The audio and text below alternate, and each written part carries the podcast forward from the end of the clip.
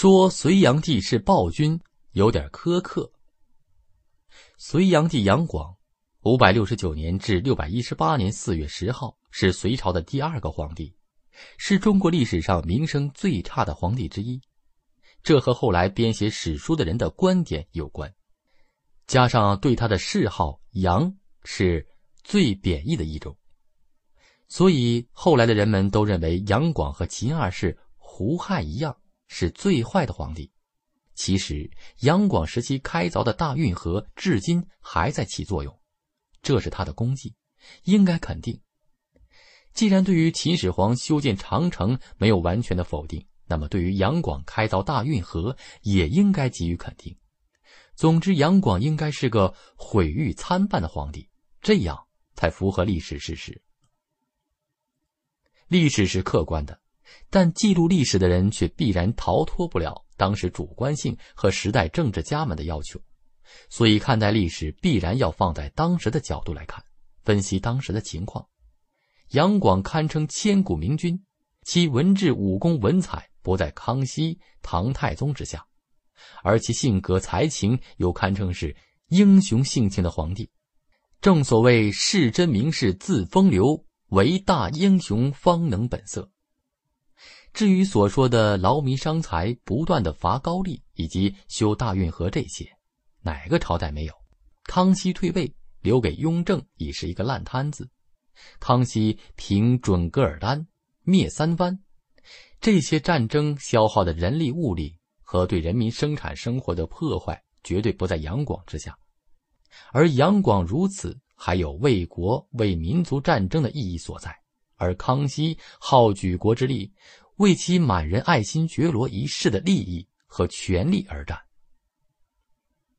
说杨广性情暴虐，杀人如麻。试问，天下几个皇帝不是如此？从汉武帝到朱元璋，哪个皇帝不是如此？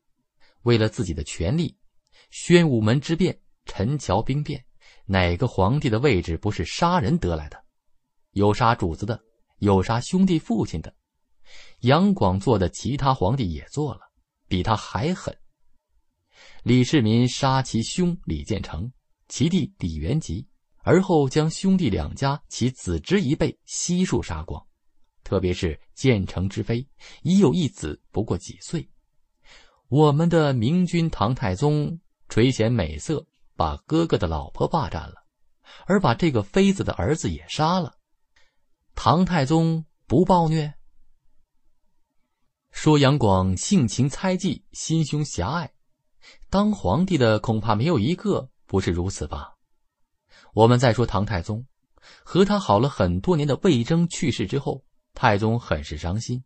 事后发现魏征不仅私自结党隐私，而且故意把皇帝的上书给褚遂良这些大臣看，来故意博得清明。太宗很是恼怒。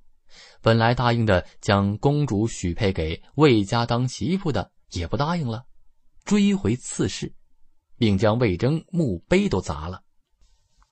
杨广也是屡建战功的，在公元五百九十年，奉命到江南任扬州总管，平定江南高智慧的叛乱。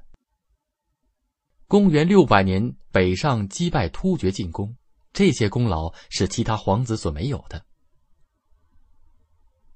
从这一点来看，他和李世民有些相似，都是次子，都有战功，都是通过非常手段得到的皇位。